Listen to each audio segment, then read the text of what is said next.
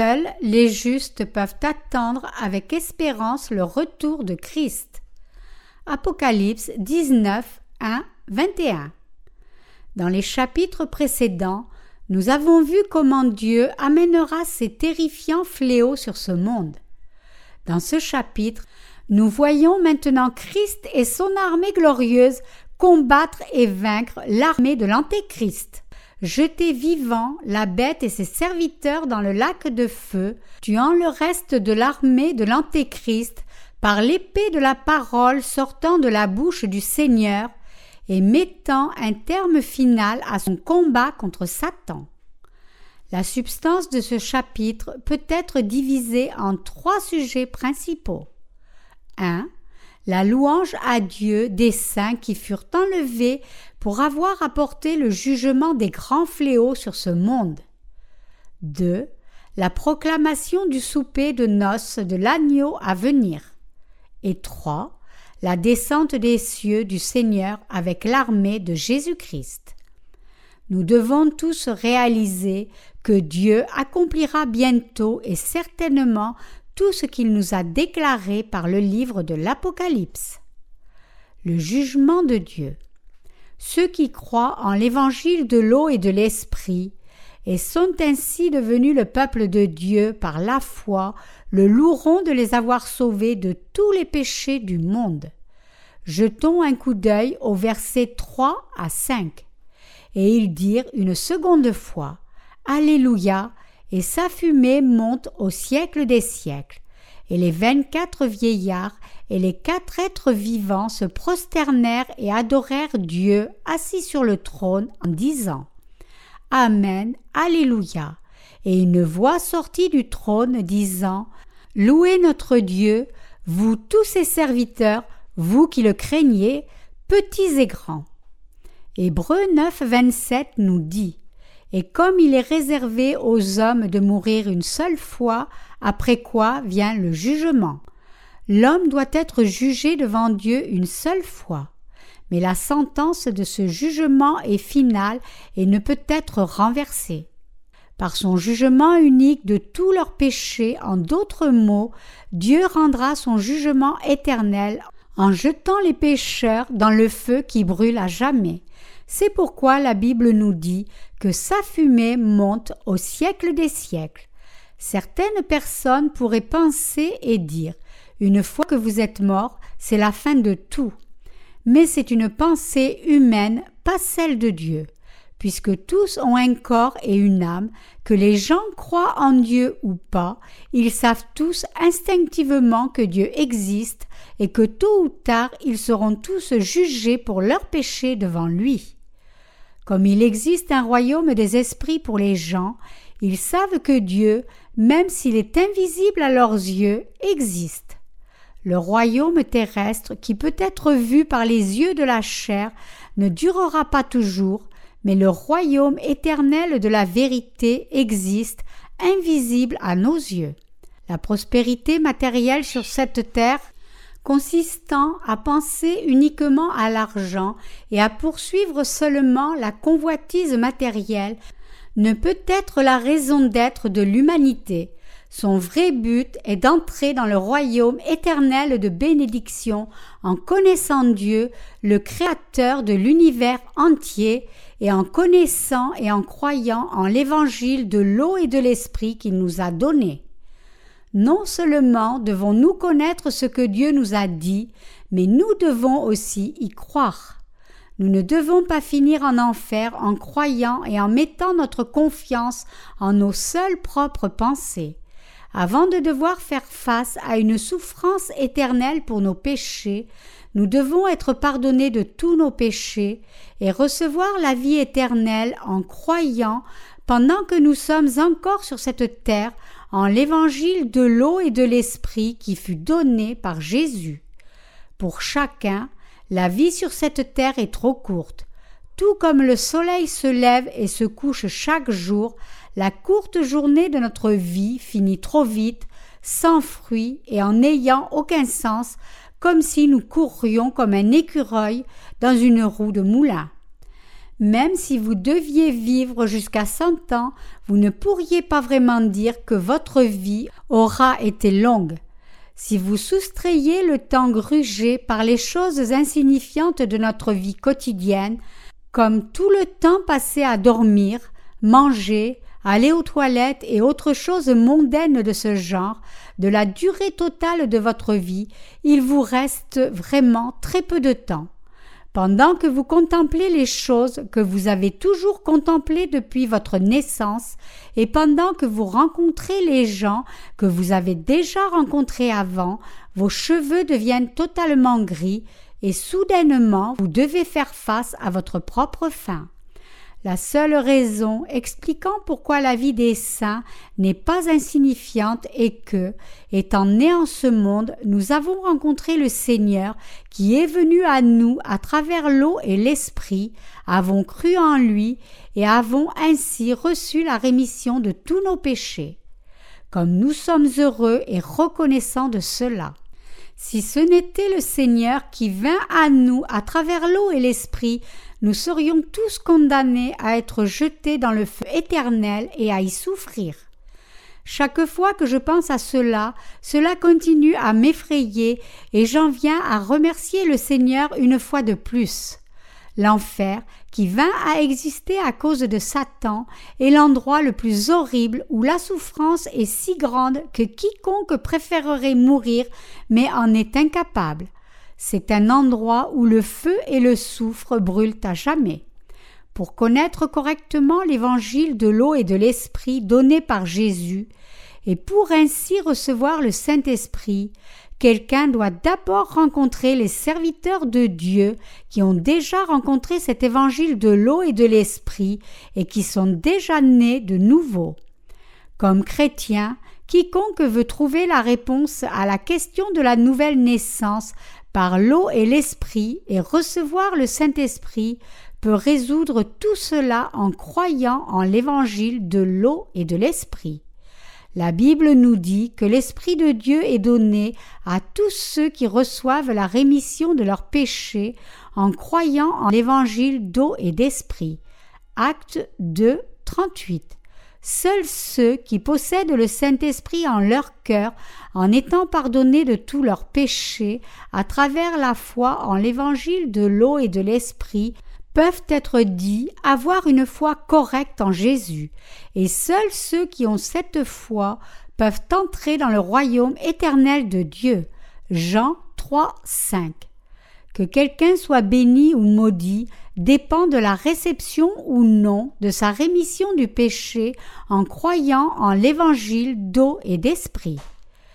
Revêtus de fin lin, pur et éclatant, ceux qui pensent à leur avenir et désirent résoudre leurs problèmes actuels de rémission de leurs péchés sont ceux qui sont sages et bénis.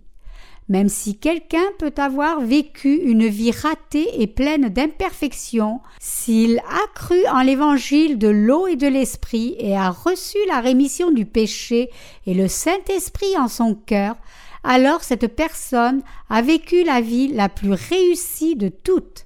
Apocalypse 19, 4, 5 dit et les vingt-quatre vieillards et les quatre êtres vivants se prosternèrent et adorèrent Dieu assis sur le trône en disant Amen, Alléluia. Et une voix sortit du trône disant Louez notre Dieu, vous tous ses serviteurs, vous qui le craignez, petits et grands. Ici la phrase qui le craignait signifie accepter la parole de Jésus-Christ en son cœur et vivre selon sa direction. Seuls ceux qui ont été pardonnés de leurs péchés peuvent voir et louer Dieu dans le royaume des cieux. Mais ceux qui n'ont pas reçu la rémission de leurs péchés souffriront dans le feu ardent de l'enfer et maudiront Dieu. Continuons avec les versets 6 à 9. Et j'entendis une voix d'une foule nombreuse, comme un bruit de grosses eaux et comme un bruit de fort tonnerre, disant Alléluia car le Seigneur notre Dieu Tout-Puissant est entré dans son règne. Réjouissons-nous et soyons dans l'allégresse et donnons-lui gloire, car les noces de l'agneau sont venues et son épouse s'est préparée et il lui a été donné de se revêtir d'un fin lin éclatant, pur, car le fin lin, ce sont les œuvres justes des saints.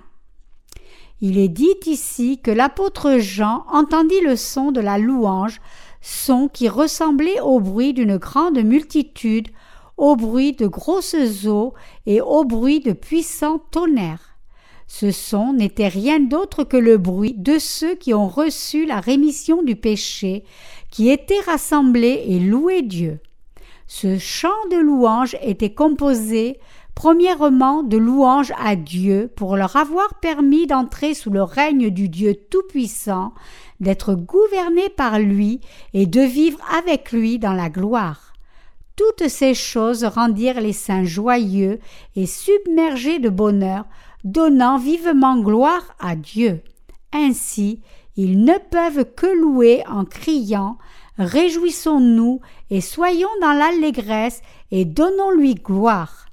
Deuxièmement, les saints continuent leur louange, car les noces de l'agneau sont venues et son épouse s'est préparée, et il lui fut donné de se revêtir d'un fin lin éclatant, pur, car le fin lin sont les œuvres justes des saints. Qu'est-ce que cela signifie?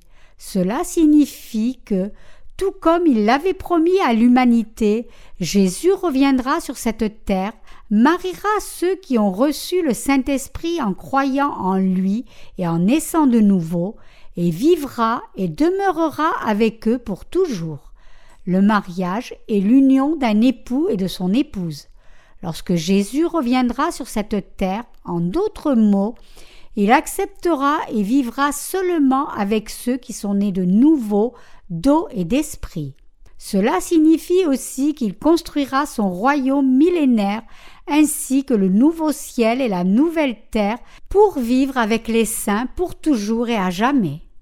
La gloire de l'épouse vivant avec cet époux est si grande qu'elle est au-delà de toute description. Juste à y penser, nos cœurs se gonflent de bonheur. Lorsque viendra le monde où Jésus-Christ régnera, son épouse sera extrêmement heureuse au-delà de tout ce que les mots peuvent décrire. À quel point leur bonheur sera-t-il grand quand ils seront gouvernés par le bon berger? Puisque Jésus-Christ est un époux d'une bonté absolue, son règne sera aussi d'une bonté et d'une perfection absolue. Il régnera sur le royaume des cieux le seul et unique évangile vous qualifiant pour le ciel. Pour que quelqu'un reçoive le Saint-Esprit et entre au ciel, il doit croire uniquement au baptême de Jésus et à son sang. Puisque notre Seigneur vint sur cette terre pour sauver tous les pécheurs de leurs péchés, en prenant sur lui-même tous ses péchés, il devait être baptisé par Jean, Ayant reçu son baptême, Jésus lui-même fut alors crucifié sur la croix à notre place, fut jugé pour tous nos péchés, ressuscita des morts et devint le Seigneur du salut éternel pour ceux qui croient. Ce Seigneur reviendra sur la terre, embrassera son peuple qui est devenu son épouse par la foi, et vivra avec celle-ci pour toujours. Ceux qui sont devenus son épouse vivront avec le Seigneur sur une nouvelle terre, glorieuse bénédiction pour ceux-ci. Les enfants de Dieu sauvés donneront donc gloire à Jésus-Christ en le louant pour toujours. Ces gens qui seront gouvernés par Dieu se réjouiront de leur bonheur, et pour toute cette joie, ils rendront tous gloire à l'époux. L'humanité entière attend cet événement depuis le début de la création. Cet événement sera accompli lorsque Jésus reviendra, qu'il enlèvera ceux qui ont reçu le Saint-Esprit et vivra avec eux. Dieu a créé un nouveau monde pour l'humanité et il nous attend. Nous existons pour cela et c'est pour cela que nous sommes nés en ce monde. Comme le passage principal nous le dit, son épouse s'est préparée, et il lui fut donné de se revêtir d'un fin lin éclatant, pur. Dieu a revêtu ceux qui croient en Jésus-Christ d'un fin lin pur. Ceux qui croient en cette parole, autrement dit, ont reçu la rémission du péché et leur cœur est devenu blanc comme neige. De façon semblable, les épouses de Jésus-Christ se sont déjà préparées à l'avance par l'évangile de l'eau et de l'esprit. En entendant et en croyant en l'évangile d'eau et d'esprit, pendant qu'il est sur cette terre, quelqu'un peut naître de nouveau comme épouse de Jésus-Christ. Cette foi est celle qui vous permet de devenir l'épouse de Christ et cette foi est celle qui vous qualifie pour entrer au ciel. Ceux qui attendent avec espérance. Le passage principal nous dit Heureux ceux qui sont appelés au festin de noces de l'agneau. Avec quel genre de foi ceux qui ont reçu la rémission de leurs péchés doivent-ils vivre? Les épouses qui ont rencontré leur époux Jésus et qui vivront dans la gloire doivent vivre leur vie dans la foi et l'espérance, tournant les regards vers le jour de leur union avec cet époux. Alors que le monde devient de plus en plus sombre, il y a de l'espoir pour les épouses sauvées. Cette espérance n'est rien d'autre que l'attente du jour où Jésus-Christ, ayant préparé le nouveau ciel et la nouvelle terre pour ses épouses, reviendra nous prendre avec lui. L'époux ressuscitera toutes ses épouses à ce moment-là et leur donnera la vie éternelle. Le monde dans lequel vivront l'époux et les épouses pour toujours est un endroit où sont absents le mal et le péché et où il ne manque de rien. Les épouses attendent seulement ce jour. C'est pourquoi ceux d'entre nous qui ont reçu la rémission de tous nos péchés vivent avec une telle foi et une telle espérance. Les épouses qui vivent dans l'ère actuelle, en particulier, ont aussi beaucoup de faiblesses au niveau de la chair. Mais comme 1 Corinthiens 13, 13 nous le dit, maintenant donc ces trois choses demeurent la foi, l'espérance, la charité. Mais la plus grande de ces choses, c'est la charité. Car l'époux a tellement aimé ses épouses qu'il lava tous leurs péchés par son baptême et les accepta comme des épouses parfaites. Ce monde court vers son destin final et n'a plus aucune espérance. Mais même si tout se rapproche de la destruction, les épouses doivent vivre leur vie avec une espérance spéciale. Le temps de l'accomplissement de cette espérance est maintenant près de nous. Le monde entier risque maintenant de s'écrouler par des tremblements de terre.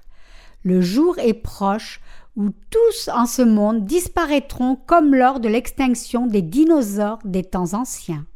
Tout à fait soudainement, ce monde s'écroulera tout simplement.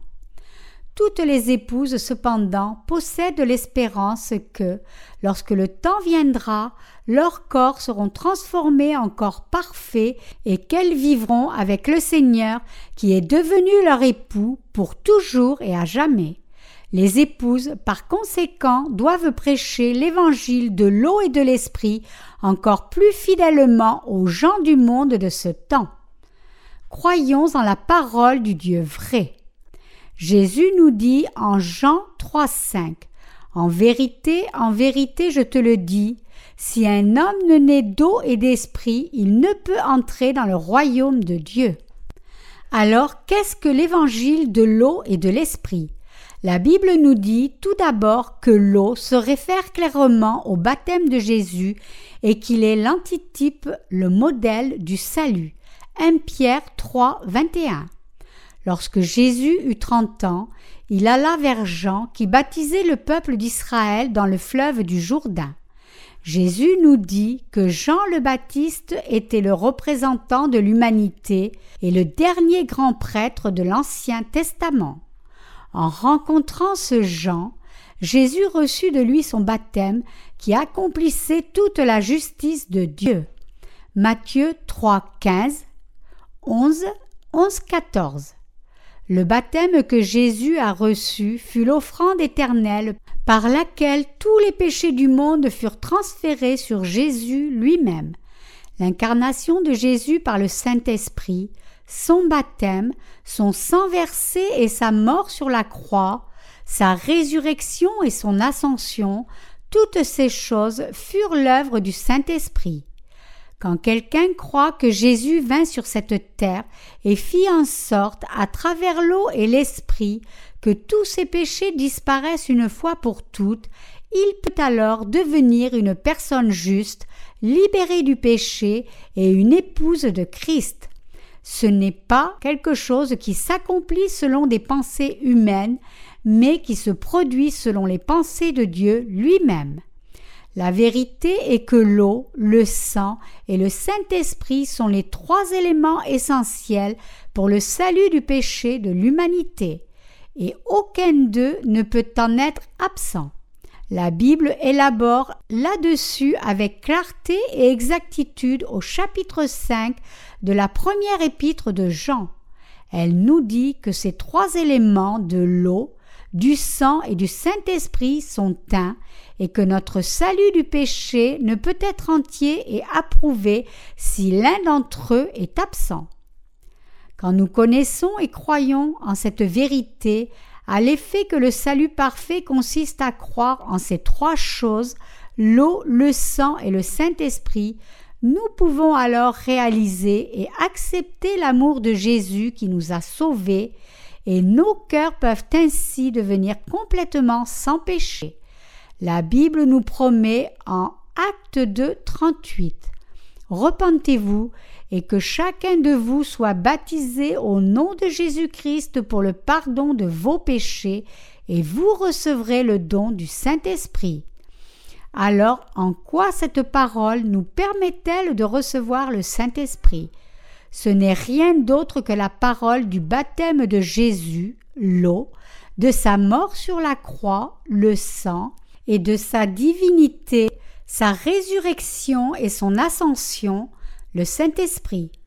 Cette parole de salut avait été prophétisée dans les écrits de Moïse et des autres prophètes de l'Ancien Testament, et fut accomplie et attestée dans chacun des quatre évangiles du Nouveau Testament. De plus, le salut éternel de l'expiation, accompli une fois pour toutes, qui est détaillé dans l'Épître aux Hébreux, témoigne à plusieurs reprises de la justice de Dieu que nous avons reçue par la foi. Même si chacun en ce monde pécheur vit une vie de la chair qui tombe souvent devant Dieu, il doit recevoir la rémission du péché offerte par Dieu et vivre sa vie en plaçant son espérance au ciel. C'est le cadeau que Dieu a donné à l'humanité. Nous devons tous recevoir cette grâce qui nous est offerte gratuitement, croire en la parole déclarant que notre Seigneur reviendra, qu'il construira son nouveau royaume et que nous y vivrons est notre réelle espérance. Nous devons vivre avec cette espérance et c'est ce que je crois le plus fermement. Savez-vous à quel point le péché est répandu en ce monde? En comparaison avec le temps de Noé ayant connu le déluge, les péchés de notre ère sont encore bien plus répandus. Au temps de Noé, voyant que les pensées de l'humanité étaient toujours mauvaises, Dieu décida de détruire ce premier monde par le déluge. Il ordonna à Noé de fabriquer une arche et sauva ceux qui entrèrent dans cette arche en croyant en sa parole. Même si Dieu avait dit qu'il jugerait le monde par l'eau, seuls les huit membres de la famille de Noé crurent en sa parole. Ils fabriquèrent donc une arche sur une période de cent ans et y entrèrent pour échapper au déluge. Lorsqu'ils firent cela, Dieu commença à amener son jugement sur le premier monde. Le ciel s'est assombri soudainement et une pluie torrentielle commença à tomber. Peut-être qu'en une seule heure, l'eau pouvait avoir atteint le niveau du troisième plancher, et il plut ainsi durant quarante jours, submergeant le monde entier sous l'eau. Tout comme Noé et sa famille entrèrent dans l'arche en croyant qu'un nouveau monde s'ouvrirait bientôt, vous et moi devons vivre en cette période avec espérance. Tout comme ils purent construire une arche en cent ans, car ils crurent en Dieu, je crois que nous aussi devons persévérer et prêcher l'Évangile. Dieu a dit à Noé Fais-toi une arche. Genèse 6, 14. Cette parole nous dit Défendons notre propre foi. Pour cela, nous devons nous consacrer au Seigneur et prêcher l'Évangile. Alors que les nés de nouveau ont de l'espérance, il n'y a aucune espérance pour ceux qui ne croient pas en l'Évangile. Il n'y a que le désespoir pour ces gens qui ne croient pas en l'Évangile, sans égard au fait que les gens croient ou non en l'Évangile de l'eau et de l'Esprit, nous devons continuer à le leur prêcher avec foi. L'ère actuelle est le genre d'époque où les gens doivent croire en ce vrai Évangile aussi vite que possible.